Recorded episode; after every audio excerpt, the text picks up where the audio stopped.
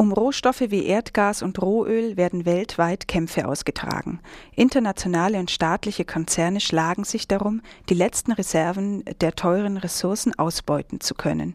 Und nicht selten befinden sich die Rohstoffvorkommen in Ländern, die von den übelsten Kleptokraten regiert werden. So stammen zum Beispiel fast zehn Prozent der deutschen Erdölimporte aus Libyen. Dabei bleibt weitgehend unklar, wohin die Gelder fürs Öl fließen. Welche Regierung erhält wie viel Geld von den Erdölkonzernen? Und wofür? Transparency International setzt sich dafür ein, dass Unternehmen ihre Zahlungen und Geschäftsverbindungen öffentlich machen. Die Idee, wenn die Zivilgesellschaft weiß, wie viel Geld für Rohstoffförderung an ihre Regierung geht, kann sie auch um gerechtere Verteilung kämpfen. Ein neuer Report zeigt, dass hier noch einiges an Aufklärung zu leisten ist. Darüber sprachen wir mit Dr. Christian Humborg, Geschäftsführer von Transparency International Deutschland. Transparency International hat zusammen mit Revenue Watch einen Bericht vorgelegt, der die Transparenz der Arbeit großer Energiekonzerne bewertet. Was genau beleuchtet denn dieser Bericht nun? Dieser Bericht analysiert, äh, wie transparent die Unternehmen sind im Hinblick auf verschiedene Dimensionen. Erstens, wie transparent sind sie im Hinblick, äh, was ihr Antikorruptionsprogramm betrifft. Zweitens, wie sieht eigentlich die Unternehmensstruktur des Unternehmens aus? Und drittens ähm, werden die Zahlen veröffentlicht der Zahlungen, die an Regierungen und Staaten in anderen Ländern fließen. Der Grundgedanke, der dahinter steht, ist, wenn wir mehr Transparenz haben über das Agieren dieser globalen Öl- und Gaskonzerne, können wir darüber auch die Chancen erhöhen, dass es weniger Korruption gibt. Sie haben jetzt gesagt, Antikorruptionsprogramme der Unternehmen werden untersucht. Ähm, sind denn solche Programme Standard bei Energieunternehmen? Also wichtig, ähm, und das will ich äh, ganz besonders betonen, ist zunächst einmal, dass wir analysiert haben, was die Unternehmen von sich aus im Jahresbericht oder auf der Website veröffentlicht haben. Das heißt, es ist nicht so, dass wir in die Unternehmen reingegangen sind und geprüft haben, ob das jetzt irgendwelchen Standards Genüge tut oder nicht. Das heißt, es kann vielleicht Unternehmen geben, äh, die ein Antikorruptionsprogramm haben, aber in ihrem Jahresbericht überhaupt nicht darüber berichten. Dann würden die bei uns eine eher schlechte Note bekommen. Das ist also erstmal wichtig. Allgemein muss man aber sagen, dass es eigentlich schon Standard großer Unternehmen sein sollte, dass sie ein Antikorruptionsprogramm haben. Es hat weniger mit der Branche zu, zu tun, sondern eher einfach mit der Größe der Unternehmen, die wir uns angesehen haben. Ein zweiter Punkt war die Transparenz der Unternehmen im Allgemeinen. Ähm, wie, ist, wie wäre denn da Ihre Erkenntnis? Naja, das ist die Frage, inwieweit weiß ich überhaupt, was, die, äh, was das Unternehmen beispielsweise für Töchter hat wo welche Anteile gehalten werden. Weil große internationale Konzerne gründen natürlich oft ähm, Töchtergesellschaften in den jeweiligen Ländern, möglicherweise mit Joint Venture Partnern. Wer sind überhaupt diese Joint Venture Partner? Und was ich hier ganz interessant finde äh, bei dieser Dimension ist, dass hier auch ein Unternehmen aus Indien ganz oben steht, also als besonders gut abschneidet, was diese Vermutung, die viele oft haben, dass also die Unternehmen aus äh, Westeuropa und Nordamerika grundsätzlich immer vorne stehen und alle anderen grundsätzlich hinten, ähm, dieser, dieser Bewertung wird widersprochen. Das finde ich interessant, ähm, weil das natürlich heißt, dass andere Unternehmen äh, aus Westeuropa und Nordamerika hier weniger transparent sind als das indische Unternehmen. Würden Sie die Transparenz in den Unternehmensstrukturen allgemein als gut bewerten?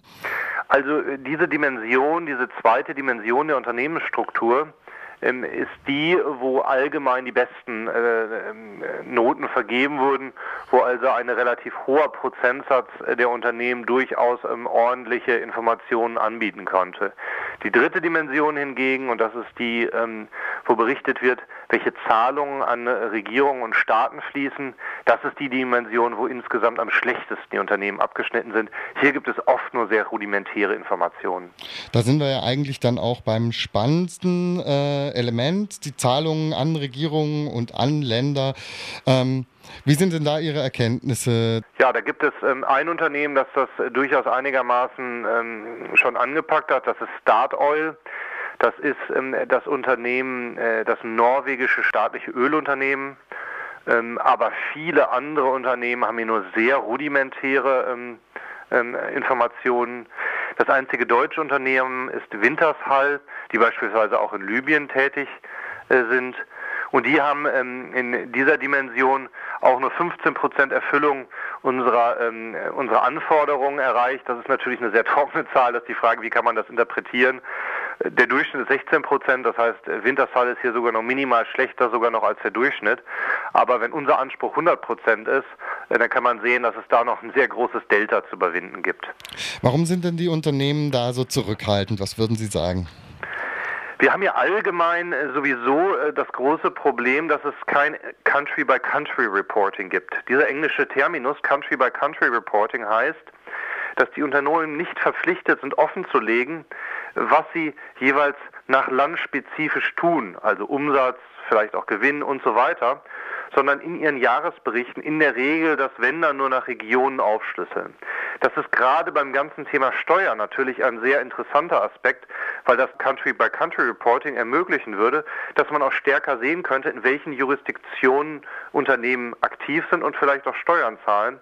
Und der nächste Schritt, dass man dann natürlich auch noch offenlegt, welche Zahlungen für Explorationsrechte an Regierungen äh, oftmals in Ländern ähm, die nicht unbedingt demokratischen Anforderungen entsprechen, geleistet werden, dass sie hier zurückhaltender sind, das überrascht erstmal nicht. Aber das heißt natürlich überhaupt nicht, dass man hier in seinen Ansprüchen zurückstecken sollte, äh, sondern das müssen wir natürlich weiter fordern und vorankommen. Es ist doch schon seltsam, dass man das 30 Jahre offensichtlich völlig in Ordnung fand, mit dem Regime in Libyen zusammenzuarbeiten und auf einmal sagen alle, huch, die sind ja gar nicht demokratisch und was haben wir da gemacht? Also da stehen natürlich die Unternehmen auch mit in der Verantwortung. Erklärtes Ziel Ihres Reports ist ja über die verbesserte Transparenz dafür zu sorgen, dass ein größerer Anteil der Gelder, die für Rohstoffe fließen, dann tatsächlich auch bei der Bevölkerung ankommt. Wie führt denn mehr Transparenz eventuell auch zu einer gerechteren Verteilung? Wie könnte das aussehen? Also zunächst mal möchte ich dir vorweg äh, schicken, dass es ja auffallend ist, ähm, dass wir gerade in vielen ressourcenreichen Ländern eine besonders große Armut haben. Das ist äh, geradezu erschreckend. Wenn wir beispielsweise im Spiegel lesen, dass ähm, der äh, Diktatorensohn von Äquatorialguinea in Deutschland bei einer Werft eine Yacht im Wert von 300 Millionen Euro ähm, in Auftrag gibt oder Dollar, ich weiß es gar nicht, und man sich gleichzeitig ansieht, wie in Äquatorialguinea die Menschen leben, obwohl es ein sehr ressourcenreiches Land ist, dann zeigt das eigentlich diese dramatische ähm, Entwicklung in vielen ressourcenreichen Ländern. Und wenn wir jetzt wüssten, wie viel Länder, wie viel Geld von den Multinationals, von den multinationalen Unternehmen an diese Regierungen in diesen Ländern fließen, dann kann natürlich die Bevölkerung in diesen Ländern auch viel stärker einfordern zu sehen, was passiert denn mit dem Geld? Wie wird denn dieses Geld verwendet, um sicherzustellen, dass nicht zu viel dieses Geldes, am besten überhaupt gar nichts, in irgendwelchen dunklen Kanälen verschwindet? Scheint ja offensichtlich jetzt auch nicht so sehr gut zu klappen. Wie kann man denn Unternehmen dazu bringen, sozusagen? Welche Art gäbe es denn Druck auszuüben, um mehr Transparenz dann auch zu erreichen? Es gibt seit einigen Jahren auf internationaler Ebene ähm, eine Initiative, die heißt EITI, Extractive Industry Transparency Initiative, das heißt auf Deutsch so viel wie die Transparenzinitiative in, im Rohstoffsektor. Und das ist eine sehr interessante globale Initiative, wo Regierungen, Unternehmen und Zivilgesellschaft, also alle drei Glo Gruppen gleichberechtigt sich daran beteiligen, äh, mehr Transparenz äh, zum einen in die Zahlungen an die Regierung in den rohstoffreichen Ländern äh, zu ähm, verlangen und auf der anderen Seite auch diese Verwendung dieser Gelder zu kontrollieren.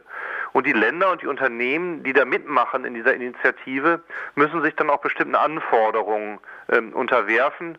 Die Initiative wächst, also es gibt äh, mehr und mehr Mitglieder. Aus Deutschland gibt es zwei Mitglieder, das ist RWE und die KfW.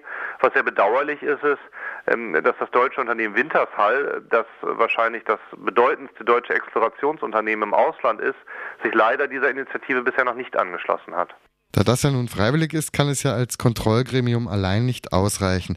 Wie kann denn nun Transparenz bei Fragen der Rohstoffförderung sichergestellt werden? Also ich glaube, ähm, äh, wenn wir mehr Transparenz im Rohstoffsektor haben wollen, und das halte ich für ganz wichtig und zentral, äh, dann können wir nur hoffen, dass auch die Investoren und die Analysten das zunehmend als eine Voraussetzung ähm, entdecken. Natürlich ist es doch wichtig, für das Risikoprofil einer Anlage zu wissen, in welchen Ländern mit welchen Zahlungen hier Unternehmen aktiv sind. Das haben ja auch gerade die ähm, aktuellen Ereignisse eigentlich gezeigt. Das war ein Interview mit Dr. Christian Humborg, dem Geschäftsführer von Transparency International Deutschland.